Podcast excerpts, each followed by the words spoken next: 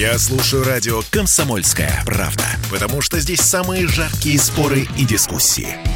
И тебе рекомендую. Картина недели как-то чуть более мирно стало на планете Земля на этой неделе. Я Дмитрий Делинский. Я Ольга Маркина. Ректор гуманитарного университета профсоюзов Александр Записоцкий. Вместе с нами Александр Сергеевич, здравствуйте. Здравствуйте. Мирно в том смысле, что вроде как переговоры между Москвой и Киевом, а, переговоры, состоявшиеся на этой неделе в Турции, они принесли первые результаты. Пишут, что договор может быть подписан. Он будет, будет о нейтральном безъядерном статусе. Гарантами безопасности выступят соседи Украины ядерной державы. Россия вроде как приостанавливает активные действия на киевском и черниговском направлениях. Ну, хотя, с другой стороны, говорят, что это просто перегруппировка войск перед решающим наступлением на Донбассе. Как вы оцениваете то, то что происходит э, прямо сейчас? Дмитрий, ну, как э, человек, который был воспитан в Советском Союзе, я, конечно, с удовольствием поддерживаю лозунги «миру мир», «нет войне» там и так далее. О-о-о, Но... Александр Сергеевич, за это сейчас сажают. Не надо. Вот, не надо. Во-первых, э, Если бы у нас за правду сажали, я бы, в общем, не возражал бы присесть. Вот, но сажают не за это. Э, сажают э, совершенно за другие вещи. Вот, э, каждый человек, который воспитан в Советском Союзе, в принципе, теоретически, предпочитает мир войне. Другой вопрос, что в некоторых случаях есть войны, в которые мы вступаем не по своей воле, а по ужасной необходимости, их надо доводить до конца. Поэтому лично мое мнение, никаких соглашений с нынешним украинским правительством быть не может. Это, во-первых, не самостоятельные люди, они марионетки в руках Западной Европы, а Западная Европа марионетки в руках США. Но даже США подписывать что-либо бесполезно, потому что это люди, которые в любой момент откажутся от любой подписи, отшвырнут или разорвут любой документ и будут делать то, что им выгодно. В этом смысле сегодня Соединенные Штаты Америки, реальный хозяин Украины и Западной Европы, ничем не отличается от фашистской Германии. А, будучи хозяином, я бы, наверное, следил за тем, чтобы все было в порядке. В том дворе, который находится у меня в управлении. Ну, далеко не а все в них, порядке. Для них э, события на Украине развиваются в нужном порядке, потому что их задача стравить Украину с Россией. Э, они, конечно, далеко не совсем справляются. Ну, а вы понимаете, если у них сейчас государственный долг 32 триллиона долларов, напомню, во времена Обамы он был 17.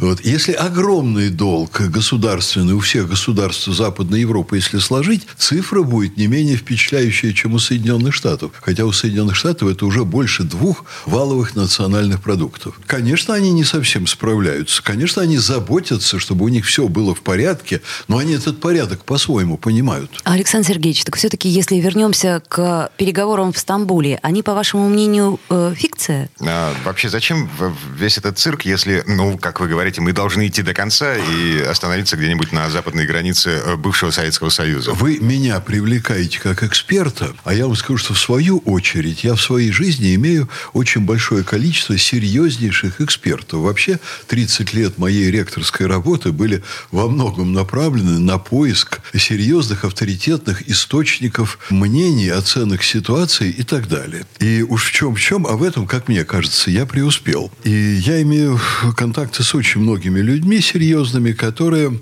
так же, как и я, считают, что никаких значимых мотивов для переговоров, кроме политических, у России нет. Но, если вы позволите, вот я каждую неделю отвечаю на ваши вопросы с большим удовольствием, они интересны. Но разрешите мне сегодня задать Записоцкому три вопроса от э, вашего имени или от имени радиослушателей. Вдруг они покажутся вам интересными. Хорошо, давайте. Я все вопрос. время ведь думаю о происходящем и, а. опять-таки, беседую с коллегами, с экспертами. Вот три вопроса. Чем Путин отличается от Сталина применительно к ситуации с Украиной? Чем он отличается от Горбачева и чем он отличается, извините, Олечка, от любимой вами Чулпан Хаматовой? Вот если вы не против, я по этому поводу несколько слов бы сказал. Пройдет очень небольшое историческое время, я вам могу сказать, в чем будут обвинять Путина недоброжелатели. Они будут его обвинять в том, что он дал разрешение на я не побоюсь этих слов, миротворческую операцию на Украине, что в перспективе это, конечно, миротворческая операция. Это мы идем к миру через войну, так же, как это было примерно в Грузии, где, правда, противная сторона успела напасть на наших миротворцев и их убить. Путина будут упрекать в том, что он дал раз, э, указание нашим войскам войти на Украину, не обеспечив это ну, такими частями тыловыми, как там полиция, как органы самоуправления на местах. Их же всех можно было назначить для всех населенных пунктов.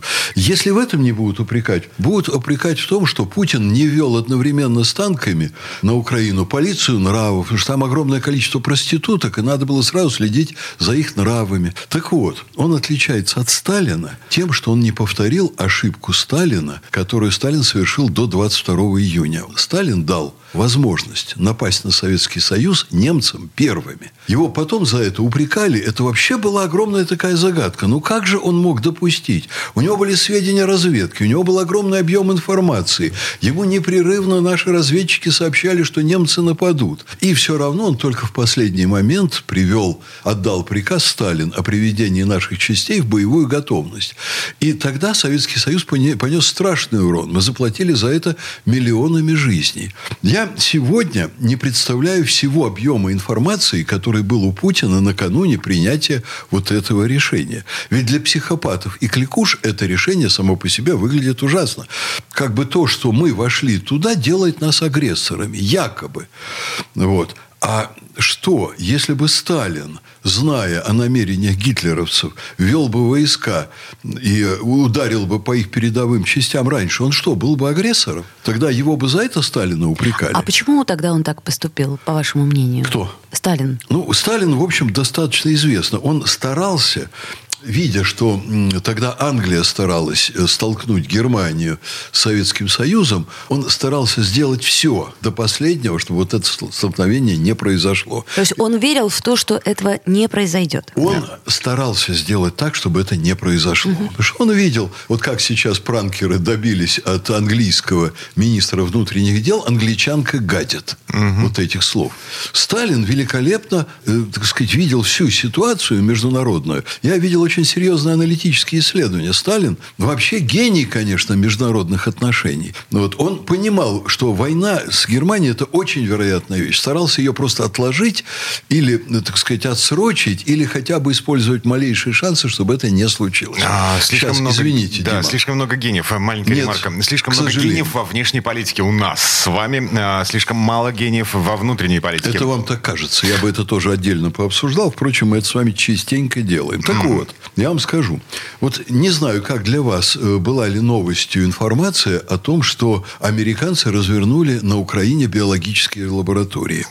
А... Не верится даже вот до конца, согласитесь. Э, тем более, что биологического смысла, военно-биологического смысла в этом нет никакого. Это вы так думаете, Дмитрий? А, смотрите, а генетическое оружие, направленное против какой-то конкретной расы, тем более европеоидной расы, невозможно ну, сказать, в принципе. невозможно в принципе. Да, не настоящий сварщик, не а, генетик, но более чем уверен а в этом. почему вы считаете, что э, вот американцы стремились создать оружие, которое сто процентов не поразит самих американцев, а поразит только нас? Их и жертвы со своей стороны устраивали вполне. Война все спишет? Именно это вы а имеете дело в, в том, что они ведь относятся к своему населению совершенно иначе. Им достаточно создать биологические препараты, которые защитят элиту, э, препараты, благодаря которым за три дня можно будет вылечить Байдена, вылечить, э, по сути дела, золотой миллиард. А те люди, у которых нет этих препаратов, будут гибнуть. А у нас не так это? И в этой, у нас совсем не так. И в этой связи миллионы погибших э, в западном мире мире от ковида не очень волновали их начальство. Им было важно нанести максимальный урон э, для нас, нам. Но что для меня сейчас более серьезно? Вот то, что сейчас выплеснулось, выплеснулось в прессу, я знал 3-5 лет назад. А именно, что американцы развернули биологические лаборатории И, ну, про Китай я только не знал, что в Ухане они там активно участвовали в этих делах. А вот то, что они в Грузии, там в Казахстане, еще в целом ряде э, э, на наших границах вот, расположенных бывших стран Советского Союза, вернее, стран бывшего Советского Союза, вот, то, что они там развернули лаборатории, я знал. И в моем кругу об этом говорили люди очень серьезные, просто об этом они не говорили громко. И я видел, как волны информации проходят в определенном слое, очень узком, российских людей, которые имеют допуск к информации. Они мне многого не говорили. У меня сейчас нет доступа к секретности. У меня был очень высокий доступ к секретности в советское время. Я занимался космическими войнами. Сейчас никакого. Вот. Но я видел, что серьезные люди очень этим озабочены и пытаются понять, что же американцы замыслили на самом деле. Вот это один только штрих. Из огромного массива информации, которым владел Путин. Я думаю, что Путин прекрасно понимал, к чему дело идет. И если посмотреть вот так со стороны глобально, а именно ну, глобальную ситуацию я изучаю как ученый уже много лет, то все слышали, наверное, про переход от э, однополярности, от того, что там 30 лет Соединенные Штаты командовали миром, к многополярности. Угу. Экономическими методами многополярность не получилось. Все эм, слышали. И, играем политическими Дима, военными. Дима, тут да. хуже. Есть очень серьезная и теоретически выверенная точка зрения о том, что переход от однополярности к многополярности без той или иной войны, иногда называют там цинично войнушки, быть не может. Так, вот и... в этом месте давайте да. поставим многоточие. Вот эту мысль зафиксируем, запомним. А, вернемся к ней буквально через пару минут. Картина недели. Попов изобрел радио, чтобы люди слушали комсомольскую правду. Я слушаю радио «Комсомольская правда». И тебе рекомендую. Картина недели.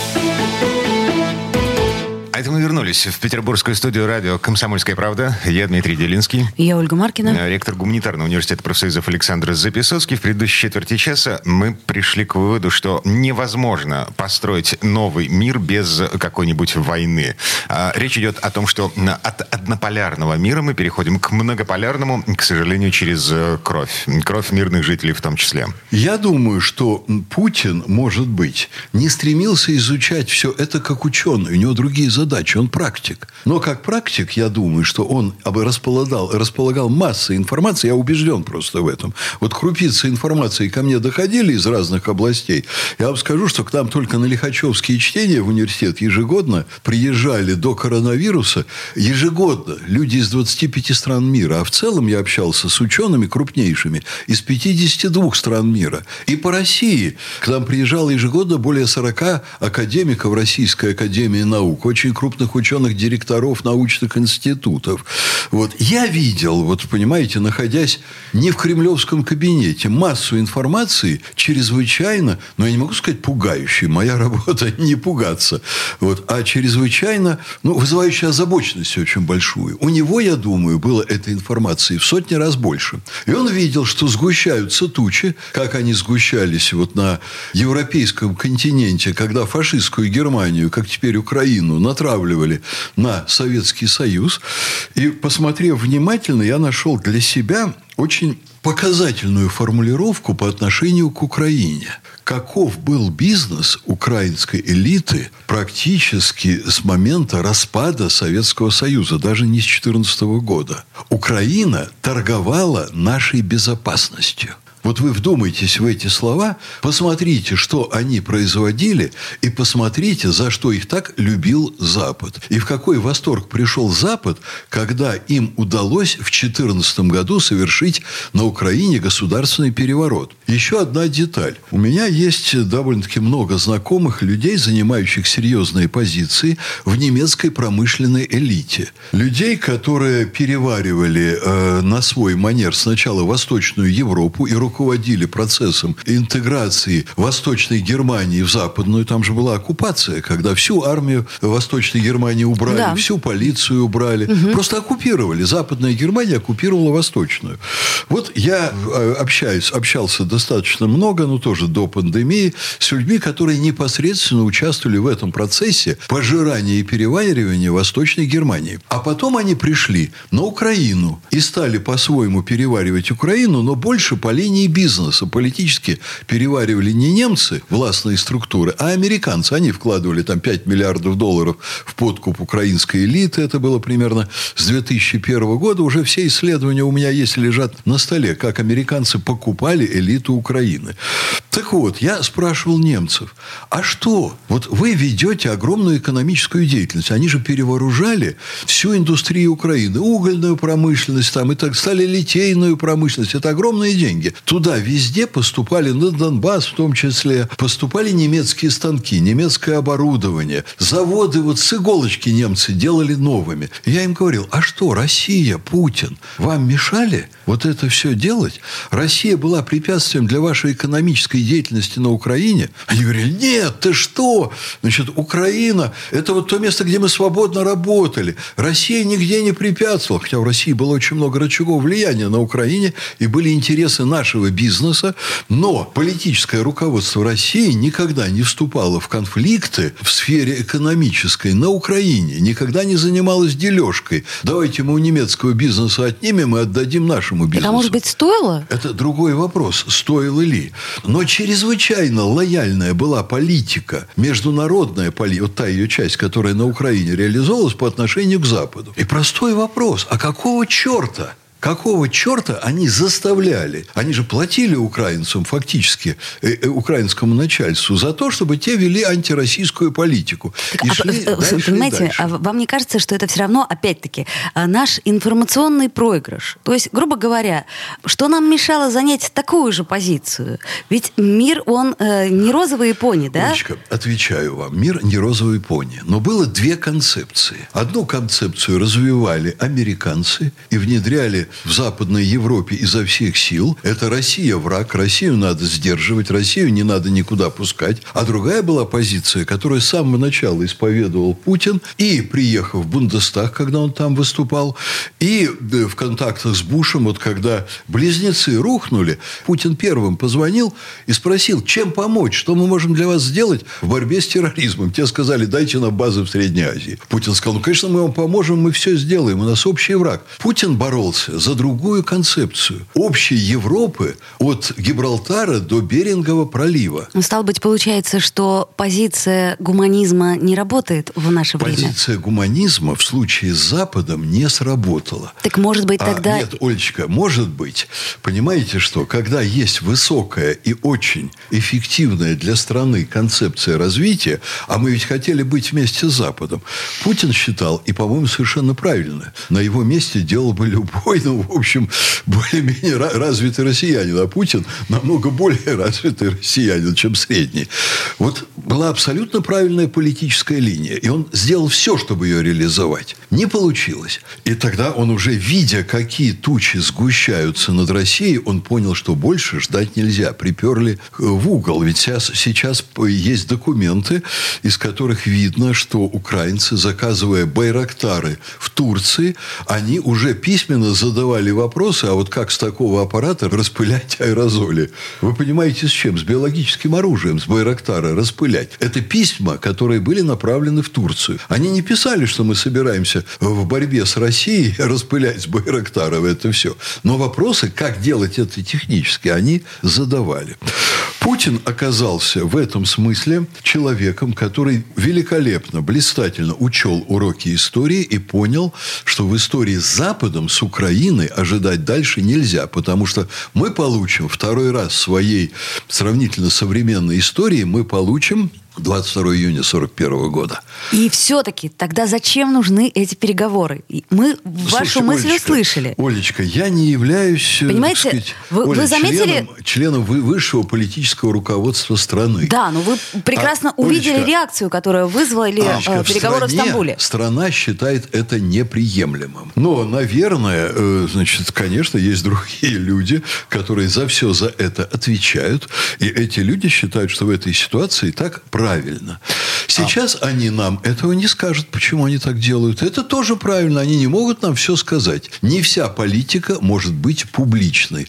Потому что если вы придете на работу в голом виде, вы можете пострадать. Хотя вы честно предъявляете себя миру. Ага. Я С... могу ответить на второй вопрос. Чем Путин отличается от, от Горбачева? Ну, чем от Сталина? Да, я мал- маленькая ремарка. Ну, вот раньше у нас говорили, что есть силовые башни Кремля, есть либеральная башня Кремля. Сейчас, э, по большому счету, фактически страна поделилась на Мединского условного, который переговорщик да, с Украиной, и условного Рамзана Кадырова, который говорит, а, значит, дранк нах а, вест.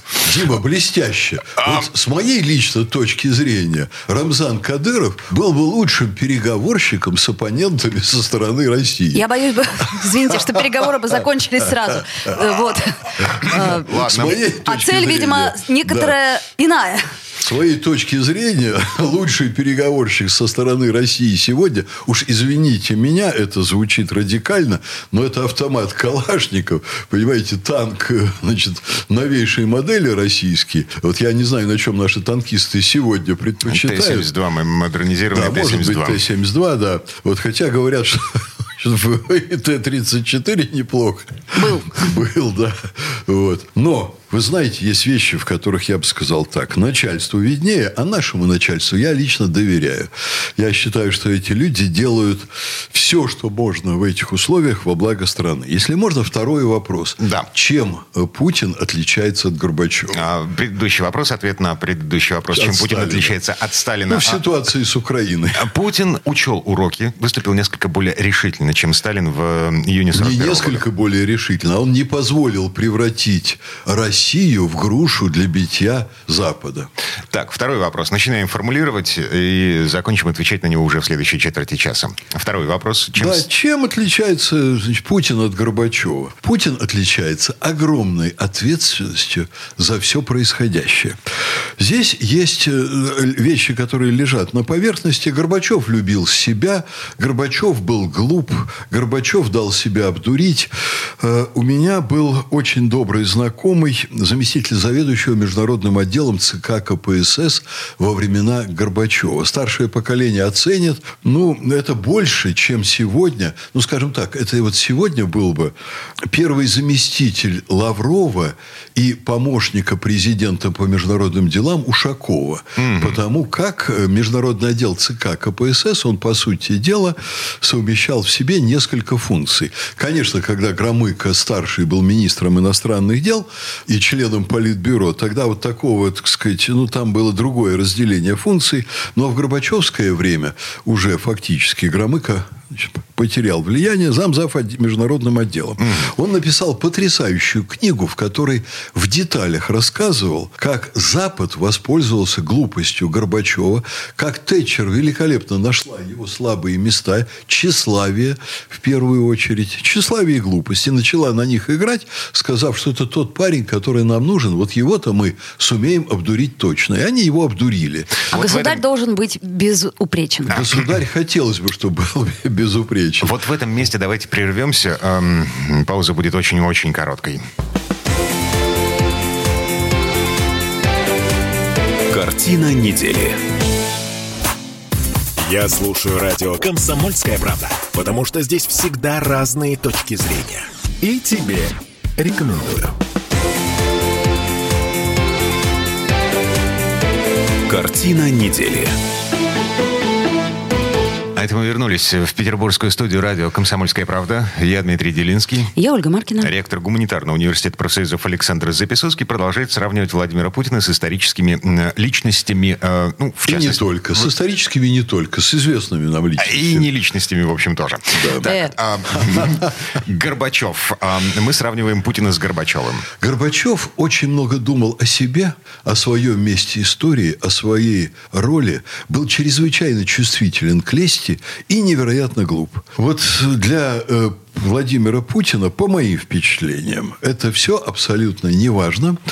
А для него важно сделать все для страны. Вот это особенный тип личности. Вы заметили, что куда-то Запад спрятал, я даже сказал бы, в какое место, но слово будет грубое, куда Запад спрятал все разговоры якобы о миллиардах Путина, которые якобы существуют. Но погодите, есть свежее расследование о корабле. Яхта это невозможно назвать. Это корабль стоимостью 70 миллиардов рублей. Путину. Да? Да. да. А еще кто-то сказал тут недавно про пуховик чем, честно говоря, меня очень сильно оскорбил. Ну, потому это, что я считаю, что вот это уж точно не важно. Это вообще, что, что про яхту, что про пуховик, я, правда, про пуховик не слышал. Я это все расскажу. вопли идиотов, потому что люди, которые в умственном развитии стоят чуть выше идиотов, они понимают, что Владимир Путин абсолютно равнодушен к вот этим материальным вещам. Вот. Те, кто поглубже там смотрел биографию и так далее, понимают, что это сын блокадника, э, сын э, воина, э, который вырос на Васильевском острове, острове, в определенной совершенно семье, настоящей российской семье, и исповедует ценности э, настоящего, э, ну, россиянина. Я не буду говорить русского человека, можно и так сказать, но россиянина. Это шире, чем русский. И это человек с необычайным чувством ответственности. Я, когда об этом думаю, я вспоминаю несколько американских книг. Американцы, конечно, очень много глупостей пишут о своих руководителях, о своих президентах, но, тем не менее, пишут и многие умные вещи вещи. Например, президент это человек, который не может принимать, если он любит свою страну и работает во имя своей страны, он не может принимать только популярные решения. Он иногда должен принимать непопулярные, потому что он видит и знает массу вещей, которые, понимаете, э, обуславливают его решение. Он не может непрерывно излагать ту информацию, которая к нему поступает. А у него информация, ну, мягко говоря, не из газет. Вообще он не обращает внимания ни на интернет, ни на на СМИ, у него огромное количество источников информации. Это человек, который живет по принципу «жила бы страна родная». Это его долг. Вот вы почитайте Ильина, Ивана Ильина, выдающегося российского философа иных времен, э, иной России, но то, что он пишет, это удивительно объясняет всю деятельность Путина. Для меня лично. Вот когда читаю Ильина, я понимаю, что там изложена философия, которую Путин исповедует. Я никогда, конечно, с Путиным это не обсуждал. У меня было с ним два больших разговора, длинных лично, у меня лично с ним, но они были о другом. Ну, конечно, он меня интересует, как, наверное, каждого россиянина, которого интересует судьба страны, в чьих она руках. Ну, и вообще, как личность, я думаю, у каждого интересует. Э, есть люди, которые проходят мимо. Я вам скажу, что вот у нас очень много ведь дебатов по поводу топонимики городской, а мы проводили исследования специально по поводу там топонимических названий. Ну. Нашему университету очень не нравилось, что улица улица, на которой мы находимся, называется Бухарестской. И мы сделали опрос. 40% людей на улице Петербурга, их вообще топонимика не волновала. Они говорят, а мне безразлично, как называется улица. Мне важно, что сегодня и завтра будут есть мои дети. Я думаю, что и к высокой политике есть большая часть россиян, которая относится именно вот так. Что они там, да бог с ними. Ну, вот. может быть, это и хорошо, кстати. Не знаю, но Значит, чем выше ты находишься на определенных, так сказать, ступеньках власти, тем больше ты либо ощущаешь ответственность, либо сказывается твоя безответственность. Вот с Горбачевым это, по-моему, был предел безответственности, когда популизм, желание всем нравиться, особенно нравится Западу, привело к тому,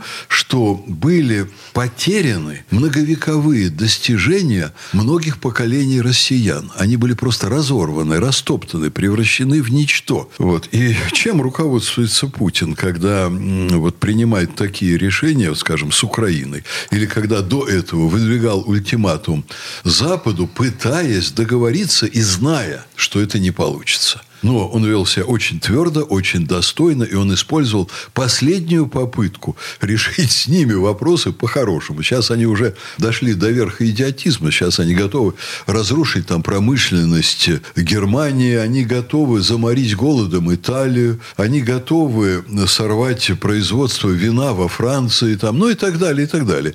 Это безумие, которое охватило Запад. Но Путин ведет себя чрезвычайно ответственно перед страной. Я им восхищаюсь. Александр Сергеевич, маленький экскурс в историю. Для того, чтобы вы понимали, как на самом деле ведут себя ответственные руководители. Так. Джордж... То есть вы со мной не согласны? Да, ну, я не ну, согласен ну, с вами. Пожалуйста. Одно маленькое, очень да. простое обстоятельство. А, Джордж Вашингтон, президент Соединенных Штатов Америки, значит, выступая с инаугурационной речью в американском конгрессе, во что он был одет? В те времена, когда Соединенные Штаты, значит, были эм, сырьевой базой для Британской империи и ввозили все готовое, готовую продукцию на свою территорию из Великобритании, из других стран, Джордж Вашингтон был одет в туземное в костюм, который шили из сукна. Неужели в перья индейцев, а? 7 миллионов индейцев в они костюм, истребили. сшитый из да. сукна, произведенного в Соединенных так, Штатах и Америки. Что? И, эм, значит, американская пресса в тот момент писала, посмотрите, наш президент одет в свое, в отечественное. А. Почему наш президент носит иностранное? Знаешь, я в тот момент, когда вдруг, нужно поднимать вдруг, российскую вдруг, промышленность. Вдруг из вас полез квасной патриотизм. А почему нет? А я вам скажу, почему. Потому что это... Дмитрий, э, я, я не скажу то, что я сейчас хотел сказать. Нет, уж скажите. Говорите, говорите. Микрофон все стерпит. Я лично вас э, очень уважаю, и я понимаю, что вы это говорите только для того, чтобы привести в моей душе те немногие татарские струны, которые остались от моих предков. Да.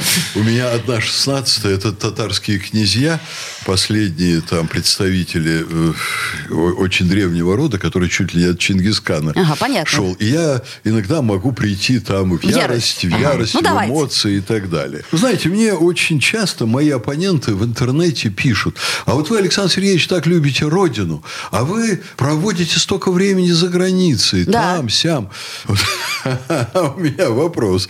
Вот. Если я люблю родину, я что, должен ненавидеть музей Прада? Или я должен ненавидеть хорошие автомобили? Слушайте, но в принципе... я должен не смотреть западные а, фильмы? А, в этом любовь Александр Сергеевич, Александр Сергеевич, но тем не менее, вы знаете, э, хороший пиар-ход надевать нашу отечественную одежду, ага. а в особенности тогда, когда у нас все так тяжело. Да. И может быть и правда, если, если бы э, да. пресс-служба, точнее не да. пресс-служба, а те, кто отвечают ага. за имидж Путина, они бы подумали, ага. и тот же пуховик стоимостью, которую да, озвучивают, да. Э, он был бы отечественный. Может быть, это было а бы в плюс нам. Я вам на это и скажу. вера, потому что обыватель обращает внимание на детали. Я вам скажу, что обыватель Дьявол в деталях. не очень обращает внимание на детали, да как же обращает вам сказать? внимание злопыхатели, которые хотят нагадить. Вот как англичанка Так вот, гадит. злопыхатели обращают внимание обывателей. Ой, Олечка, значит, злопыхатели... Вы вспомните, могут... сколько историй про часы. Не, Олечка, не, не только я Путина. Я хотел сказать. Злопыхатели спокойно могут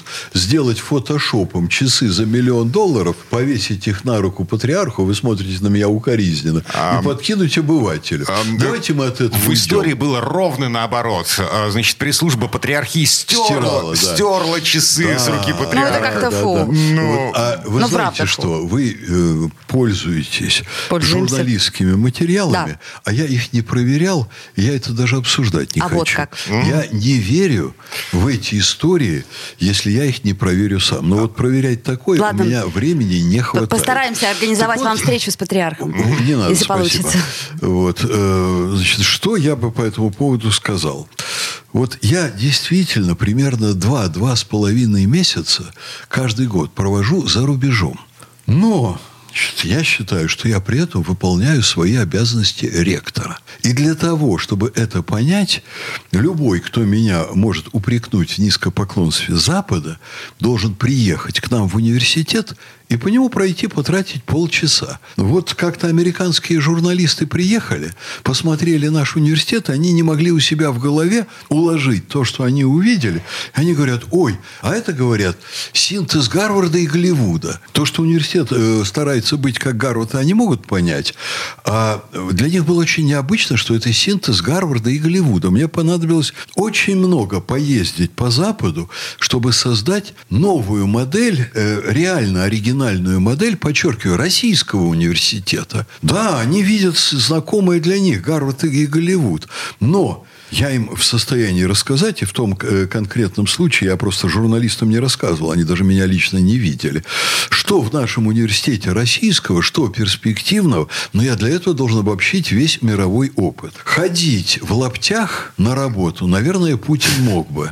Но это самый худший способ изобретать, э, понимаете, вот такой квасной патриотизм, чтобы кому-то понравиться. Правильно, я То согласна есть, с вами. Да. Финские парки лучше, чем российские пуховики. Ну, конечно, лучше, но что ты будешь... Ну, ну давай, я, капитан я думаю, что надо находить на Западе все самое лучшее, что может пригодиться и нам. к нам в норку. И внедрять у нас. Да. И быть одетым так, чтобы не было стыдно да. ни за поганый плебейский вид э, да. людей с низкой культурой, да. ни за чрезмерную роскошь. Вот золотая середина нужна. Чрезмерная Поэтому роскошь тоже нельзя, нехорошо не чрезмерную хорошо. роскошь. И это Путина, кстати, этого Стыдно, нет. да. Так, а... у нас остался только Чулпан Хаматова еще поговорить. Да, это уже в следующей четверти часа. Прямо сейчас мы немножко прерываемся. Картина недели. Женщины любят ушами. Поэтому твоя любимая слушает радио «Комсомольская правда». И тебе рекомендует. Картина недели. А это мы вернулись в петербургскую студию радио «Комсомольская правда». Я Дмитрий Делинский. Я Ольга Маркина. Ректор гуманитарного университета профсоюзов Александр Записоцкий. Ну, скажем так, не готовый носить э, российскую одежду, российского производства. Записоцкий Пока не нет. готов? Да? Mm-hmm. Или готов Записоцкий Ну, носить? вообще бы я сейчас, конечно, поискал, что на мне одето российскую, и сказал бы, что на мне брюки, сшитые нашим портным из английской ткани. Слушайте, Александр Сергеевич, у нас много э, очень хороших питерских дизайнеров. Я вас познакомлю. Спасибо. Mm-hmm. А, у меня толстовка крымского производства. Правда, непонятно, Ой, слушайте, у меня часы российского часового завода «Полет» подарены мне моим отцом. О, вот Ничего, это круто. Вот, вот это да. очень хорошая и, история. Это, и спасибо ремешок, за историю. вообще-то золотой. Он в советское время стоил 700 рублей, тоже советского производства. У меня есть швейцарские часы. Конечно, я их изредка, так сказать, демонстрирую. Оля, Оля, Оля, Оля, не трогай руками. Олечка, смотри, нет, трогайте, Олечка, пожалуйста. Полет. Это, кстати, это круто. Часы. Я такие вещи очень это люблю, часы. особенно подаренные Э, да. А я вам скажу, что тут наоборот. Это часы, подаренные коллективом учреждения, которое руководил мой дед при уходе на пенсию. Его очень любили. Дед мой был намного более лояльный, мягкий человек, чем я. Его очень любили в коллективе. Ему подарили золотые часы. Его супруга, не родная мать моего отца, после ухода деда из жизни, подарила мне это на память. И я это ношу все время и с большим удовольствием. Так, окей. А, значит, приговариваем. Мы берем все самое лучшее на Западе. А, Что может числе... нам пригодиться. Да, в том числе и одежду. А, у нас Олечка, остался... подтвердите радиослушателю. Да, это правда. Часы полета. Час, э, часы полета, и на них э, памятная надпись. Это, я считаю, вот угу. высший пилотаж. Остался еще один вопрос из тех, что были озвучены в самом начале программы. Последний вопрос. Чем Путин отличается от Чулпан Хаматовой? Ну, как минимум, полом. Если бы у бабушки были сильно сказано. Это мы вспоминаем еще одну нетленку, отлитую в граните Владимира Владимировича. Олечка, реплика блестящая. В Советском Союзе вам бы сказали с меня 20 копеек за реплику. Сейчас это намного дороже, конечно. Так, и все-таки. Вот, и все-таки. Во-первых, я скажу, что э, кроме того, что сказала Олечка, Чулпан Хаматова, безусловно, блистательная актриса. Она очень милый человек, которая сделала очень много добра в своей жизни. Она нашла свою великую миссию. Она покорила покорив сердца массы телезрителей, театральной публики, она стала собирать деньги на помощь больным детям. Это благороднейшее дело, которое может сделать человек, добившийся популярности. Не карманы набивать, не э, супердорогие машины покупать, не замки себе невероятные строить, огромные площади, а собирать деньги для детей. Вот так использовать свою популярность, народную любовь – это великое дело. Но случай случилось страшное. Чулпан Хаматова бежала из... предала родину, как пишет в интернете. Вы знаете, что она лично это не чувствует вот так, но, по сути дела, в решающий в ее биографии момент она поддалась своим женским эмоциям и совершила поступок, который, ну, обладая, понимаете, более цельной картиной мира и пониманием мира, она бы, наверное, и не сделала. То есть у нее, я считаю, нет достаточной подготовки для того, чтобы принимать подобные публичные решения за них отвечая и понимая их последствия. Вот я стал думать, вот у меня появилось желание написать вообще статью про Чулпан Хаматову, что с ней произошло. И я вот думал, вот можно ли к ней применить большое сердце? Вот такую фразу. Она способна чувствовать чужую боль иногда острее, чем свою. Это вообще очень важное для человека качество. Для порядочного человека. Это вот идет рука об руку с совестью и так далее. Большое ли сердце? Вот оно что-то, вот чью-то боль в себя вмещает, а чью-то боль не вмещает. Вот я скажу вам так. А вот что, например, когда Путин дает указание направить нашу армию на Украину, он не думает о том, что будут жертвы среди населения и нашего, и Украины. А, а есть... он не думает, что у бойцов АТО есть жены, есть дети, и когда бойцы АТО будут уничтожены, и, ну, нацисты, давайте скажем так, нацбатальоны будут уничтожены, они должны быть, на мой взгляд, уничтожены безусловно. Это будет горем для этих людей. Кроме нацбатальонов есть еще регулярная армия на Украине, а, и нацистами их называть, ну, как бы совсем... Пора, совсем, пора но... Дима, называть, потому что сейчас мы видим, что они последние 8 лет, они, кстати, с момента распада Советского Союза практически начали готовиться, ну, скажем, прямо к конфликту военному. То есть 30 лет назад Украина стала создавать свою армию в первую очередь для конфликта с Россией. Об этом, кстати, очень интересно Собчак говорил. Сейчас его интервью публикуется на эту тему. Я думаю, что те радиослушатели, которые захотят, увидят. Он говорит, мы думали, что Украина будет создавать свою армию. Она вдруг взяла армию Советского Союза и стала ее переделывать. Причем, э, вот я не помню, сказал ли об этом Собчак, но там не только присягу солдаты принимали второй раз, что, в общем, само по себе у многих в головах не укладывалось. Ну, так и наши Они... солдаты принимали присягу да. второй раз. Ну, как вот бы... по поводу наших солдат я как-то сейчас не готов это обсуждать. А, два разных государства. Первая присяга была Дмитрий, Советскому Союзу, вторая разных... России. Ну, ну это нормально, вы, это юридически если вы говорите, нормально. что это так, э, значит, я сейчас не буду в этом сомневаться.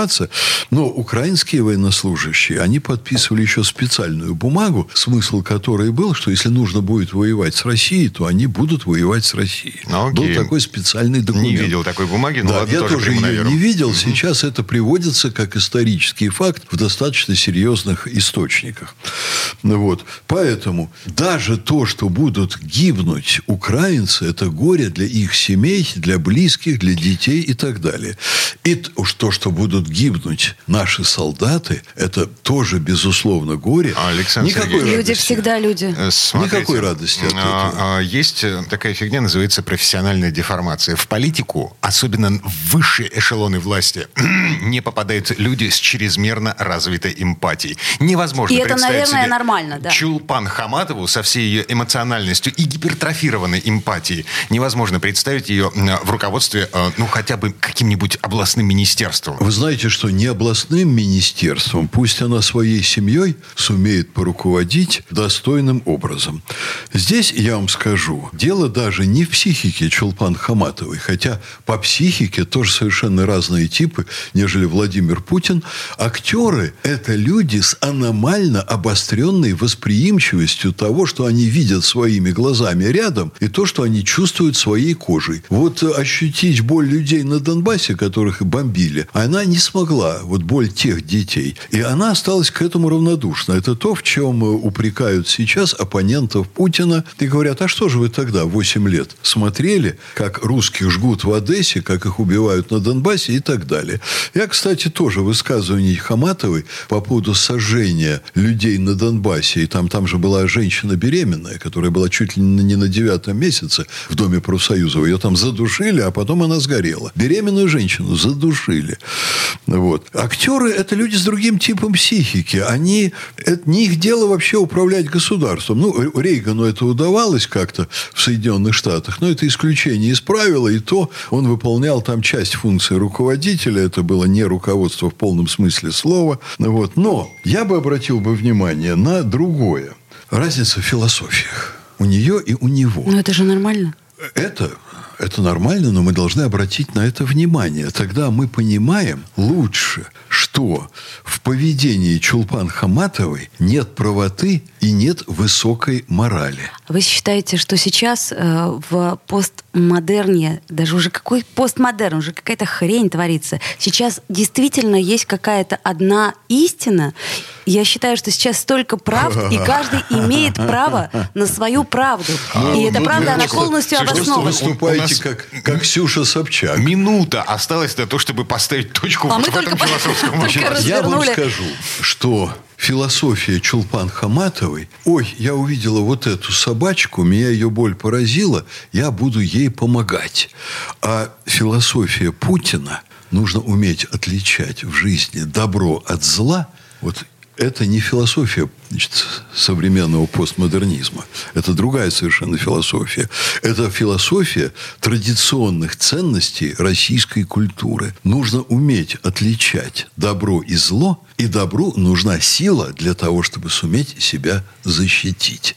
Вот это – философия государственного руководителя. И давайте будем радоваться, что нашей страной руководит не Чулпан Хаматова, не Лилия Ахиджакова, не Михаил Ефремов и другие знаменитые актеры. Ну, не Дмитрий Певцов, например, не Николай Расторгуев, не Олег Газманов, в конце да, концов. Да. И их, не Николай Басков. Их а, роль совсем другая. Вот. А, Филипп Киркоров. Достаточно, господа. Актерам, актерам я бы, я бы посоветовал пытаться предугадать, чем их слово отзовется, прежде чем открывать рот по вопросам, в которых они ничего вообще не смыслят, ничего не понимают. Um, но в конце концов, um, мы живем в свободной стране, все еще свободная страна, и никто не запрещает нам на личную позицию. Да, безусловно. Но человек, который открывает рот, особенно будучи невероятно популярным, не благодаря своему интеллекту, а благодаря актерскому таланту. Открывая рот, ощущай свою ответственность за сказанное и совершая поступки, будучи практически народным героем благодаря своему художественному таланту, думай, чем эти поступки отзовутся в поведении других людей. Знаете, мне только жаль, что в 21 веке мы так и не научились решать конфликты бескровно. Ой, а хотелось бы, хотелось бы, чтобы все-таки что-то изменилось по сравнению с 15 веком. Объясните это американским жуликам, каждый шаг которых губителен для планеты. Это просто ремарка. Но мы же мы же не ставим американцев себе в пример. Мы же должны быть Вот, лучшим. слава богу. Спасибо огромное Дмитрию Делинскому за то, что Дмитрий Делинский не ставит американцев нам в пример. А, это Александр Записоцкий, ректор Гуманитарного университета профсоюзов. А это Дмитрий Делинский. А это Ольга Маркина. Всем спасибо, хороших выходных. До встречи. Картина недели.